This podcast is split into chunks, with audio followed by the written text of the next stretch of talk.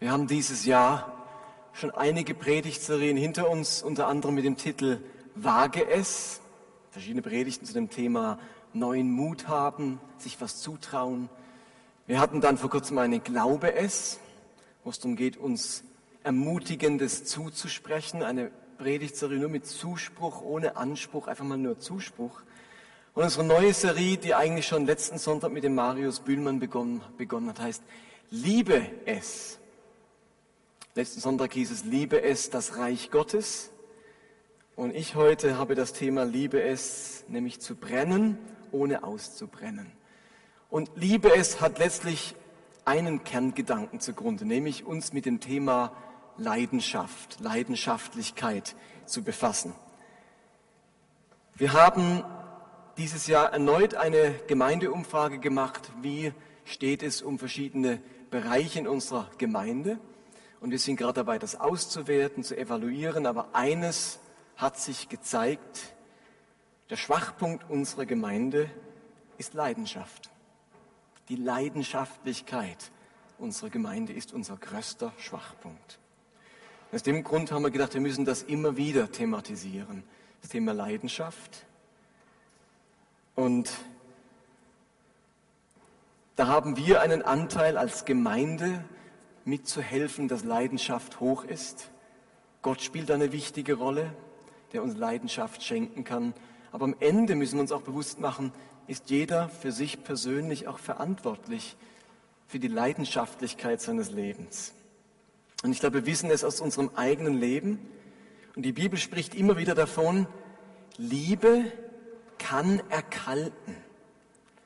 Leidenschaft kann sich verbrauchen. Lass mich ein paar Beispiele nennen. Da war man an diesem Urlaubsort, der einen so fasziniert hat. Man hat immer wieder Ferien dort verbracht, sich überlegt, vielleicht sogar eine Ferienwohnung zu kaufen. Und auf einmal hat sich die Begeisterung abgeschwächt. Es wurde zunehmend langweilig. Und nun war man schon lange nicht mehr dort. Oder man hat sich in diesen Menschen verliebt, Schmetterlinge im Bauch, das große Glück auf Erden, und nach einigen Jahren hat sich diese Liebe merklich abgekühlt. Der Umgang miteinander ist rauer geworden. Oder man war von dieser Bibel begeistert. Sie hat so zu mir gesprochen. Manche Verse schienen, als wären sie für mich geschrieben worden. Und nach einigen Jahren nimmt man sich nur noch gelegentlich vor, sie zu lesen. Sie hat ihre Faszination verloren. Ihr alle kennt das wahrscheinlich in irgendeiner Art und Weise. Und bei einigen Dingen ist solch ein Erkalten der Liebe und der Leidenschaft in Ordnung. Diese Dinge waren wichtig für eine bestimmte Lebensphase und heute sind sie es nicht mehr. Mein Urlaubsort, meine Leibspeise, mein Lieblingsfilm, wenn sich dort die Leidenschaft für Pommes mit Schnitzel abkühlt und heute mag ich das nicht mehr so, dann ist das nicht so schlimm. Aber es gibt Dinge, bei denen es tatsächlich tragisch ist, wenn sich dort Leidenschaft verbraucht, Begeisterung verliert und Liebe erkaltet. Es ist tragisch, wenn das in der Ehe passiert, das weiß ich nur zu gut. Oder zwischen Eltern und Kindern. Wenn sich Leidenschaft und Begeisterung in unserem Umgang mit uns selbst abkühlt. Oder an unserer Arbeitsstelle in unserer Beziehung zu Gott und in unserem Glauben oder in unserem Verhältnis zur Bibel oder zur lokalen Gemeinde. Dort ist es von größerer Tragweite, wenn wir Leidenschaft verlieren. Marie von Ebner-Eberspach hat einmal gesagt, kein Toter ist so gut begraben wie eine erloschene Leidenschaft. Und mich beschäftigt das Thema sehr ich habe wirklich immer wieder auch Angst, dass Menschen, dass Leute, die ich kenne, ihre Leidenschaft verlieren. Ich habe natürlich in den letzten 15 Jahren hier in dieser Gemeinde miterlebt, wie Menschen hier auch zum Glauben gekommen sind und habe miterlebt, wie sie gerade anfänglich so voller Feuer und Leidenschaft waren. Und dann gucke ich mir so die Jahre an und plötzlich stellt man fest, da kühlt sich was ab. Und man steht daneben manchmal ganz hilflos und denkt sich, ich wünschte, das würde jetzt nicht passieren. Ich wünschte, dieser junge Christ, der inzwischen in die Jahre kommt, wäre immer noch so leidenschaftlich. Es ist so tragisch, dann mit anzuschauen, wenn man merkt, da hat sich was ernüchtert. Er oder sie wird zum alten Hasen. Es haben sich Enttäuschungen eingeschlichen. Man wird irgendwie ähm, realistischer. Der Idealismus geht verloren. Und so unmerklich wird es immer kühler. Und ich wünschte manchmal, ich, ich könnte die Leute schütteln und sagen, halt, wie, wie kann ich das irgendwie aufhalten? Ich denke manchmal bei Gott, Gott, kannst du es nicht irgendwie aufhalten, dass dieser Mann oder diese Frau leidenschaftlich bleibt? Und ich gebe zu, ich habe auch immer wieder Angst um meine eigene Leidenschaft. Ich habe nicht gerade die zwei leidenschaftsförderndsten Jahre meines Lebens hinter mir. Und so vieles spricht dafür, dass man ernüchtert ist, dass man sich sagt, wo war Gott, wo ist Gott, warum läuft das so und so unmerklich oder vielleicht auch merklich abkühlt. Irgendwie versauert, den Elan verliert. Wir alle kennen das in irgendeiner Art und Weise und ich glaube, es hat zum Teil etwas sehr Tragisches an sich. Und nicht nur ich habe da Angst um. Jesus hat seinen Jüngern gegenüber Angst darum. Und ziemlich am Ende seines Lebens hat er etwas sehr Ernstes zu seinen Jüngern gesagt. In Matthäus 24 sagt er, weil der Ungehorsam gegen Gottes Gesetz überhand nimmt, wird die Liebe bei den meisten von euch erkalten. Also die Umstände, sagt Jesus, werden schwieriger werden. Mir gehorsam zu sein, zu tun, was ich möchte, wird zunehmend anstrengend, weil die Gesetzlosigkeit überhand nimmt. Also die Umstände, der äußere Druck wird größer. Es wird nicht einfacher. Und diese Umstände werden dafür sorgen, dass leider bei den meisten von euch die Liebe erkaltet. Im letzten Buch der Bibel, der Offenbarung, hören wir dann diese Warnung von Jesus. Offenbarung 2, Vers 4, ich werfe dir aber vor, dass du deine erste Liebe verlassen hast. Das ist so ein Bild, die erste Liebe verlassen. Da war einmal etwas glühend heiß, ungeheuer wichtig, Priorität im Leben und jetzt hat es an Bedeutung verloren. Es ist nicht mehr diese erste Liebe. Und ein bisschen weiter heißt es in der Offenbarung, ich kenne euer Tun. Ihr seid weder warm noch kalt. Wenn ihr wenigstens eins von beiden wärt. Aber ihr seid weder warm noch kalt. Ihr seid lauwarm. Darum werde ich euch aus meinem Munde ausspucken. Lau sein das sind die Dinge noch nicht eiskalt. Das Feuer ist noch nicht ganz erloschen, die Begeisterung noch nicht gänzlich verschwunden. Aber es brennt nicht mehr heiß.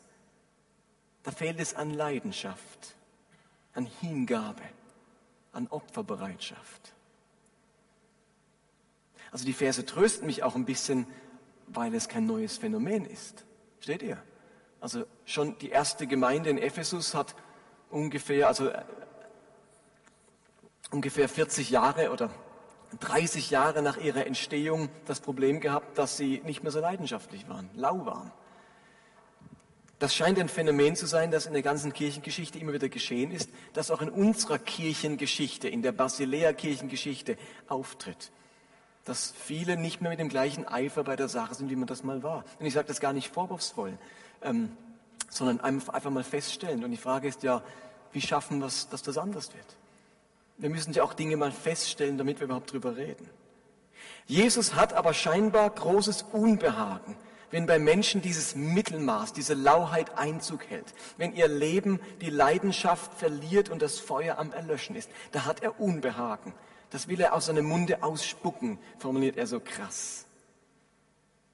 Mahatma Gandhi hat einmal Folgendes gesagt. Er hat mal aufgelistet, was er die größten Sünden der Menschheit findet.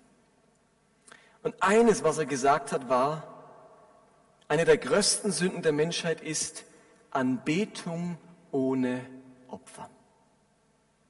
Anbetung ohne Opfer. Etwas anbeten, etwas verehren, ohne bereit zu sein, für diese Sache auch Opfer zu bringen. Anbetung ohne Opfer, das könnte man auch Strohfeuer nennen oder Opportunismus Unverbindlichkeit, billig.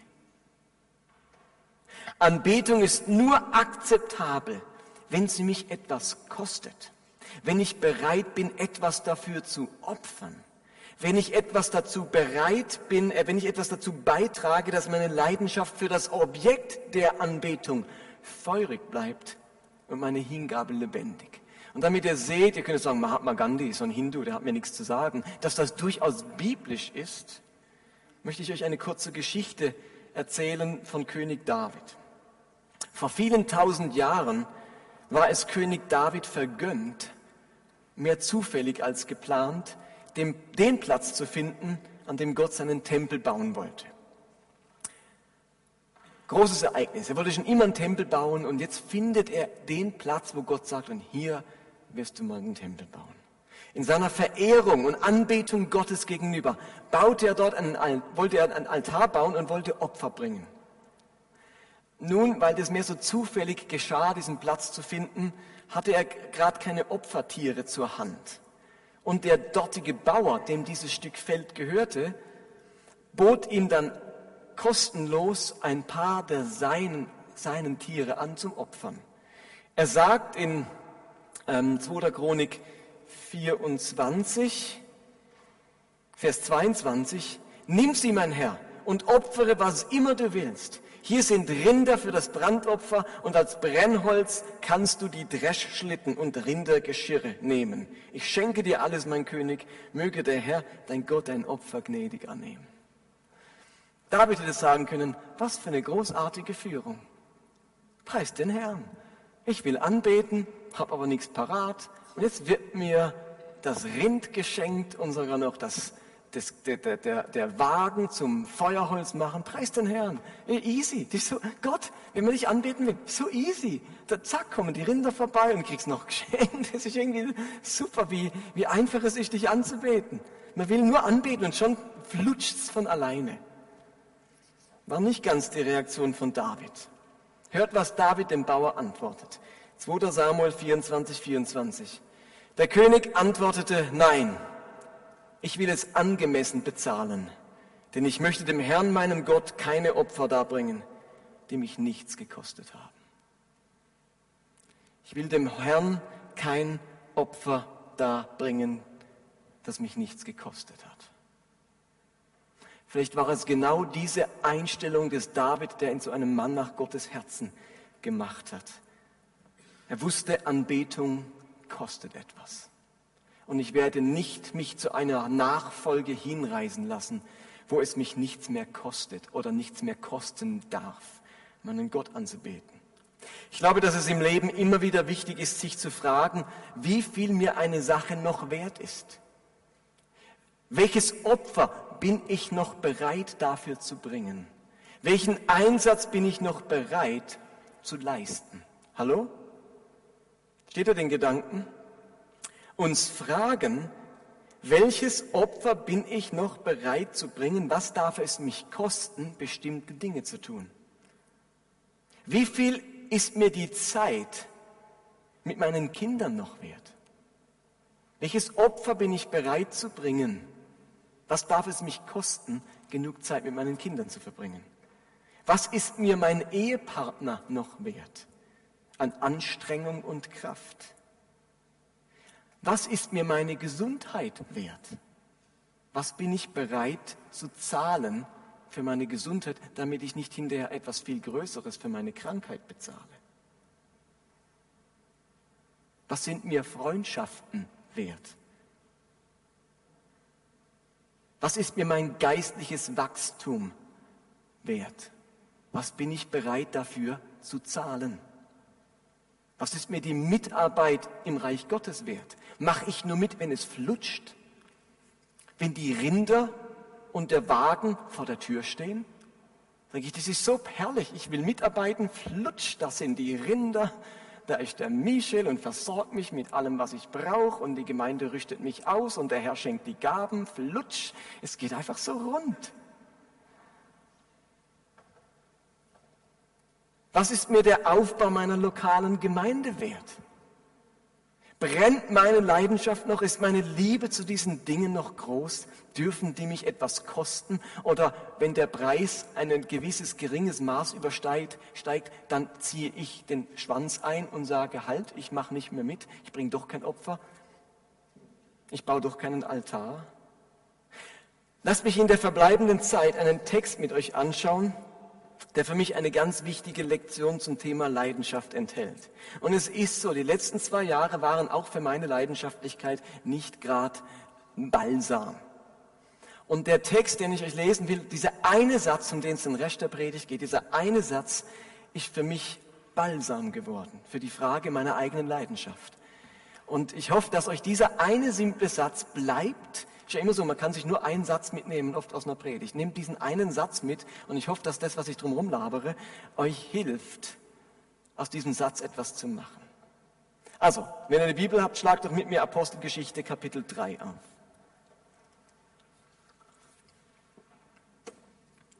Da heißt es, gleich von Vers 1 weg. Müsst euch vorstellen, ne, ich lese erst mal. An einem Nachmittag gegen 3 Uhr gingen Petrus und Johannes wie gewohnt zum Tempel. Sie wollten dort am gemeinsamen Gebet teilnehmen. Zur selben Zeit brachte man einen Gelähmten und setzte ihn an eine der Tempeltüren der sogenannten schönen, dem sogenannten schönen Tor. Der Mann war seit seiner Geburt krank und bettelte dort wie an jedem Tag. Als Petrus und Johannes den Tempel betreten wollten, bat er auch sie um Geld. Sie blieben stehen, richteten den Blick auf ihn und Petrus sagte, Schau uns an. Erwartungsvoll sah der Mann auf. Würde er etwas von ihnen bekommen? Petrus aber sprach, Silber und Gold habe ich nicht. Was ich aber habe, das gebe ich dir. Im Namen Jesu Christi von Nazareth steh auf und geh umher. Dabei fasste er den Gelebten an der rechten Hand und richtete ihn auf. In demselben Augenblick konnte der Kranke Füße und Gelenke gebrauchen. Er war vollständig geheilt. Jetzt werdet ihr euch fragen, was hat dieser Text mit Leidenschaft zu tun? Was hat dieser Satz, den ich unterstrichen habe, mit Leidenschaft zu tun? Nun, in dieser Geschichte geht es um Petrus und Johannes. Die beiden Männer liebten ihr Leben für Jesus ihre Nachfolge Jesu. Sie waren so voller Leidenschaft, voller Hingabe und Opferbereitschaft für ihn. Kein Gefängnis konnte sie stoppen, keine Androhung von Volker, sie, äh, von Volker, von Folter, ich weiß nicht, wer der schlimme Volker ist, aber zumindest keine Androhung von Folter konnte sie davon abhalten, ihn nicht zu verkündigen, diesen Jesus. Bis ins hohe Alter oder bis zum Märtyrertod liebten sie es, diesem Jesus nachzufolgen. Und ich glaube, dass in unserem Text Petrus uns einen Satz sagt, der das Geheimnis seines Christseins, seiner Leidenschaft verrät. Das Geheimnis, das uns für Jesus brennen lässt, unsere Leidenschaft aufrecht erhält, ohne auszubrennen. Ihr müsst euch klar machen, das ist die erste öffentliche Wirksamkeit, die die Bibel schildert von Petrus nach Pfingsten erste, das erste konkrete Beispiel an Wirksamkeit. Ich glaube, dass das nicht umsonst hier steht. Nach Pfingsten hieß es ja, jetzt geht's los. Jetzt Rambazamba, jetzt nehmen wir die Stadt ein, jetzt werden Wunder vollbracht, es wird geheilt, gewirkt, getan, gemacht. Und das ist die erste Geschichte, die erzählt wird nach Pfingsten. Pfingsten Kapitel 2 und das Kapitel 3, Vers 1, diese Geschichte. Ich glaube, dass die Geschichte eben in diesem einen Satz eine so wichtige Wahrheit erhält, enthält, die uns lehren soll, wie muss unser Dienst für Jesus ablaufen, damit wir nicht ausbrennen, sondern leidenschaftlich äh, sind oder Leidenschaft gewinnen. Petrus und Johannes sind auf dem Weg also zum Nachmittagsgebet im Tempel. Viele hunderte Menschen sind zu diesem Zeitpunkt im Tempel unterwegs. Und im Tempel, da gab es ganz verschiedene Höfe. Ganz außen den Vorhof der Heiden, für jeden zugänglich. Danach den Vorhof der Frauen, in dem sich nun nur noch Juden aufhalten durften. Und zuletzt, direkt vor den Toren des Tempelgebäudes befand sich der Vorhof der Männer. Einlass nur für Juden männlichen Geschlechts. Um nun vom Vorhof der Frauen zum Vorhof der Männer zu kommen, musste man, und wenn du weiterklickst, dann sieht man es, glaube ich, hier eine Pforte durchqueren. die die schöne Pforte genannt wurde. Diese Pforte war aus feinstem glänzenden korinthischen Messing gefertigt und verschwenderisch verziert. Seine beiden Torflügel waren so schwer, dass nur zwei starke Männer gemeinsam sie bewegen konnten. Man erreichte dieses Tor über eine Treppe mit zwölf flachen Stufen, auf die man häufig Gelähmte und Kranke legte. Während Petrus und Johannes diese Stufen hinaufschritten, werden sie von einem dieser Gelähmten angesprochen, der sie um Almosen bittet. Und normalerweise hatten die Tempelbesucher immer ein wenig Geld dabei, um dies entweder in den Opferkasten zu werfen oder eben den Armen etwas zu geben. Und er bittet die beiden um ein Almosen, um Geld. Und nun schaut Petrus zu diesem Gelähmten, er schaut ihm direkt in die Augen und sagt ihm etwas ganz Wichtiges. Silber und Gold habe ich nicht. Was ich habe, das gebe ich dir. Im Namen Jesu Christi von Nazareth steh auf und geh umher. Okay, drei wichtige Dinge aus diesem einen Satz zum Thema Brennen, ohne auszubrennen. Was ist das allererste, was Petrus zu ihm sagt? Er schaut ihm in die Augen und sagt, Silber und Gold habe ich nicht.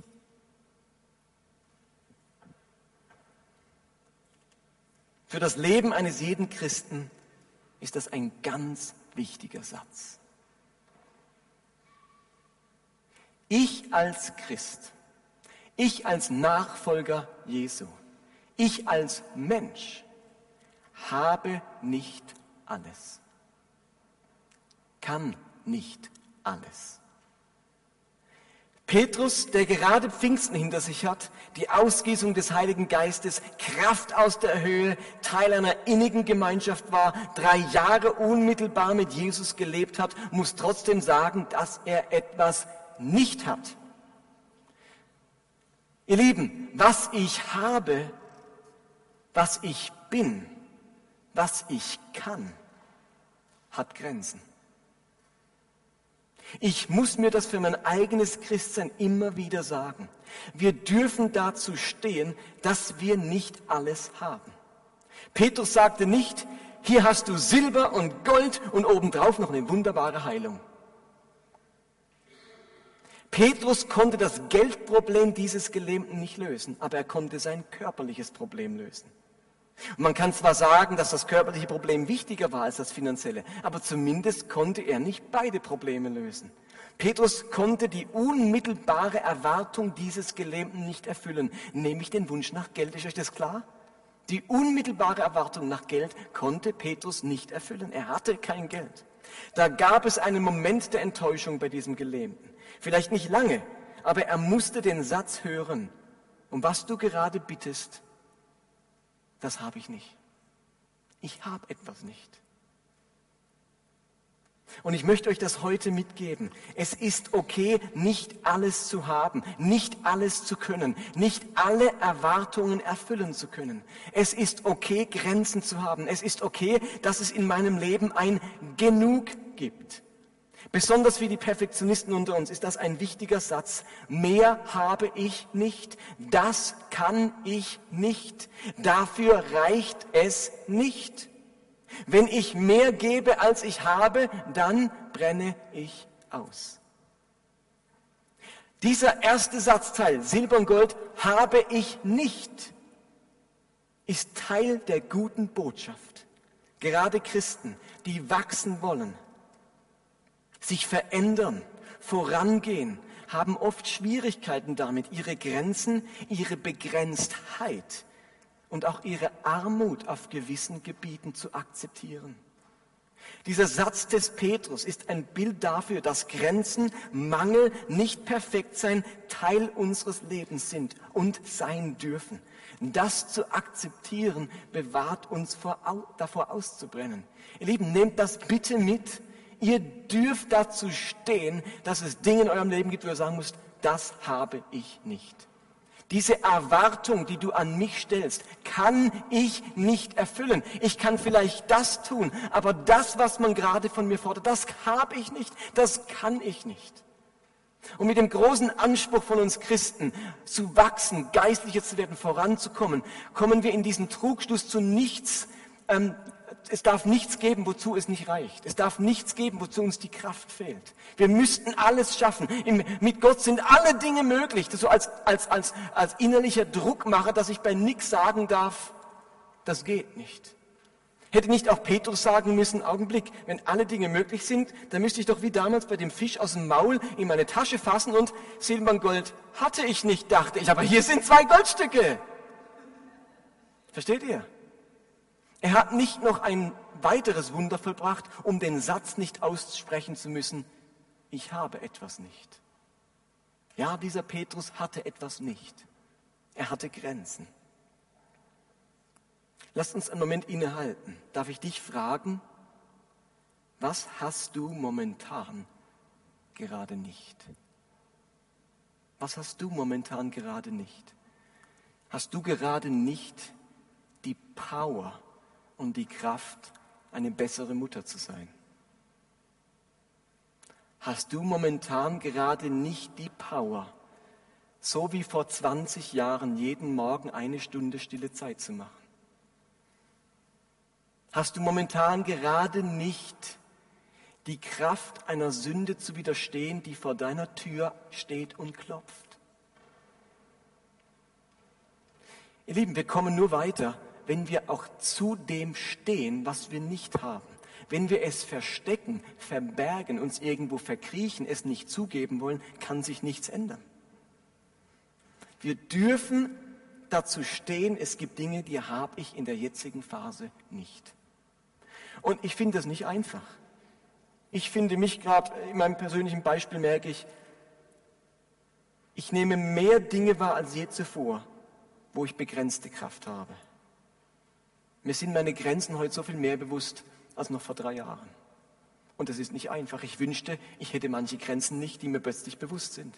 Ich wünschte, ich hätte mehr Kraft. Und das hat mit persönlichen Lebensumständen zu tun, mit dem Alter zu tun. Ich merke, ich bin keine 20 mehr. Tatsächlich bin ich es nicht mehr, obwohl ich so aussehe. Äh, nee. Schlechter Scherz. Man ist plötzlich älter und man schafft die gleichen Dinge nicht mehr. Man hat nicht mehr die gleiche Power, den gleichen Elan. Und ich sehe auch einige von euch, die noch vor 15 Jahren mit brennenden Augen in der Predigt saßen und heute merke ich, wie die Augen nicht mehr sichtbar sind, weil der Augendeckel davor ist zu Zeiten während der Predigt. Und das hat das mit dem Alter zu tun. Plötzlich wird man ein wenig müde. Und Sonntagabends um sechs trifft einen die plötzlich. Wir haben Grenzen, unser Leben verändert sich. Und dieser erste Satz ist so wichtig dass wir uns sagen, Silber und Gold habe ich nicht. Es gibt Dinge, die habe ich nicht. Ich muss mich abgrenzen. Es reicht nicht für alles. Mein Leben und meine Kräfte sind limitiert. Aber der Satz des Petrus geht weiter. Er sagt etwas Zweites, nämlich, aber was ich habe, Silber und Gold habe ich nicht, aber was ich habe. Petrus wusste, was er nicht hatte. Geld, Münzen, Silber, Gold und so weiter. Aber Petrus wusste auch, was er hatte. Dass wir Grenzen haben und nicht alles haben, ist eben nur ein Teil der Wahrheit. Im gleichen Atemzug können wir auch sagen, was wir haben. Neben allen Grenzen haben wir eben auch Potenzial, einen Schatz, Können, Vermögen, Fähigkeiten, Begabungen. Wenn ich dich heute Abend fragen würde, was hast du? Was kannst du? Könntest du mir eine Antwort geben? Die meisten Leute können ganz schnell ihre Schwächen, ihren Mangel und ihre Unzulänglichkeiten aufzählen. Aber kann ich auch meine Zulänglichkeiten, meinen Besitz an Gaben und Fähigkeiten formulieren? Petrus sagte nicht zu dem Gelähmten, also, was ich für dich habe, weiß ich nicht so genau. Aber ich kann dir genau sagen, was ich nicht habe, Silber und Gold. So heißt der Satz ja auch nicht. Petrus wusste, was er hatte. In meinem eigenen Leben geht es mir zurzeit immer wieder so, dass ich schlechter sagen kann, was ich habe als früher, weil mir bewusster ist, was ich nicht habe. Manchmal kann das Bewusstsein, wo man Grenzen hat, dazu führen, dass man viel schwerer zu seinen Stärken stehen kann. Ich hatte früher viel weniger Mühe zu sagen, ja, das bin ich, das kann ich, das habe ich, da bin ich, habe ich auch was Tolles an mir. Wenn man plötzlich seine, auf seine Grenzen stößt, auf das, was man nicht hat, wo man leere Taschen hat, dann fühlt man sich auch beschämt, vielleicht auch ein bisschen minderwertiger als vorher, ein bisschen hilfloser. Und man traut sich dann fast nicht mehr zuzusagen, aber, aber ich kann doch noch was. Versteht ihr, was ich meine? Also ich drücke es jetzt ganz minderwertig aus, aber es fällt schwerer. Also das ist manchmal auch ein Kampf, zu dem zu stehen, was man hat, wenn man sich dessen so stark bewusst ist, was man nicht hat. Was hast du? Was hast du? Ist es diese wunderschöne Stimme, die du im Chor oder im Gottesdienst einsetzt? Ist es die Zeit, die du hast? Weil das Berufsleben zu Ende ist? Ist es das Mitgefühl, das andere spüren und das dir so viel Wärme verleiht? Ist es die Kreativität, die Ideen, die deine und die Welt anderer immer wieder bereichern? Ich habe mich übrigens entschlossen, zur Ermutigung der anderen, mich an diesem Malworkshop anzumelden.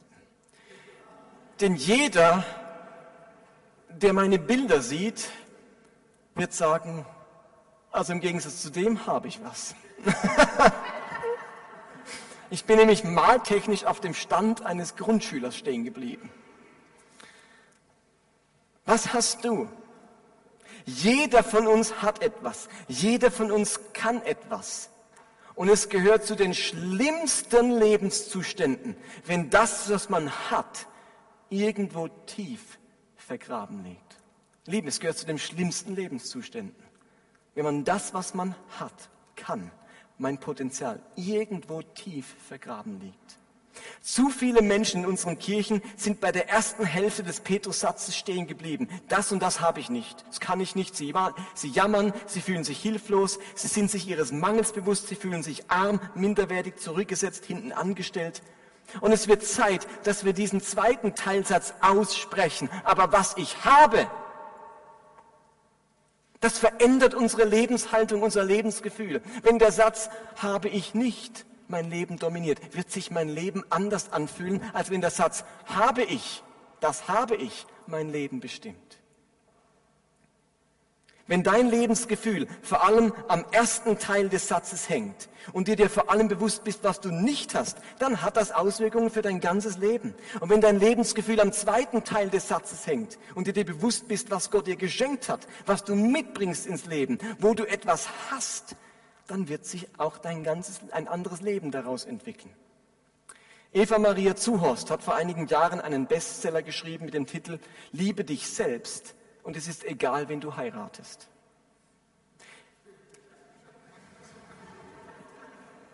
Du hast ja immer deinen besten Freund bei dir. Wäre ich nicht so gemeint. Sie schildert darin, wie mein persönliches Glück, das Gelingen meines Lebens und vor allem das Gelingen einer Beziehung ganz stark davon abhängt, wie ich mich selbst sehe. Liebe ich mich selbst? Glaube ich an mich? Weiß ich, was ich bin, kann und habe? Weiß ich, was Gott in mich hineingelegt hat? Petrus wusste, was er nicht hatte, aber er wusste auch, was er hatte. Und damit komme ich zum dritten Teil.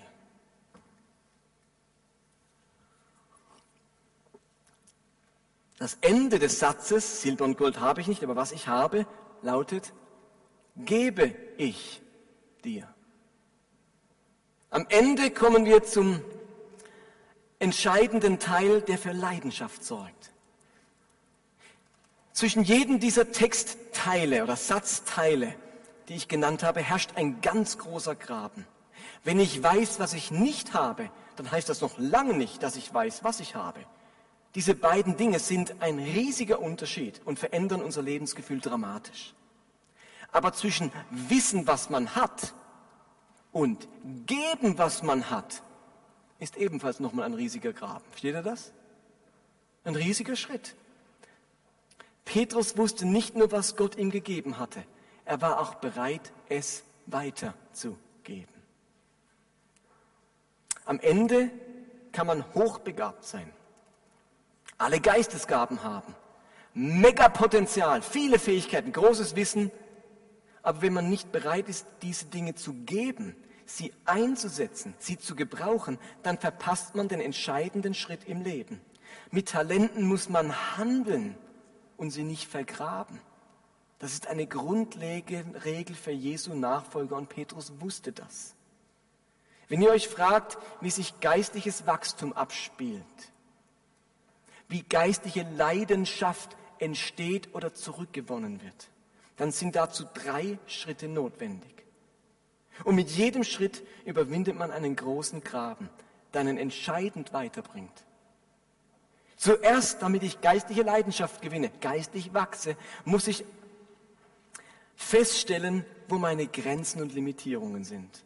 Raus aus dem Perfektionismus, raus aus der Überforderung und sich eingestehen, dass man nicht alles hat, nicht alles erwarten darf und auch nicht alles von mir erwartet werden darf von anderen. Und dann mache ich den nächsten großen Wachstumsschritt und erkenne, was in mir steckt, welche Begabungen ich habe, welche Talente und Fähigkeiten. Was macht mein Leben reich und erfüllt? Was wird mein Lebensgefühl, das wird mein Lebensgefühl deutlich verändern. Und dann mache ich einen nächsten großen Wachstumsschritt, indem ich mich bereit erkläre, das weiterzugeben und das einzusetzen, was ich habe. Ich werde aktiv, ich lebe dieses große Gebot, geben ist seliger als nehmen. Geben ist seliger als nehmen. Oder in anderen Worten, und das ist jetzt eine eigene Übersetzung. Geben lässt mich mehr wachsen als nur haben. Versteht ihr das? Wenn Jesus sagt, geben ist seliger, auf Deutsch macht glücklicher als nehmen, hat Jesus mal gesagt, dann könnte ich auch übersetzen, geben lässt mich mehr wachsen als nur haben. Macht das Sinn?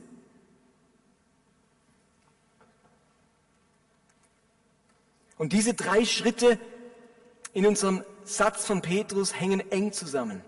Wenn ich nur weiß, was ich nicht habe, tendiert mein Leben wozu? Wenn ich nur weiß, was ich nicht habe, tendiert mein Leben zur Armut, zur Minderwertigkeit, genau. Wenn ich weiß, was ich habe, aber nichts gebe, tendiert mein Leben zur Passivität und zur Arroganz.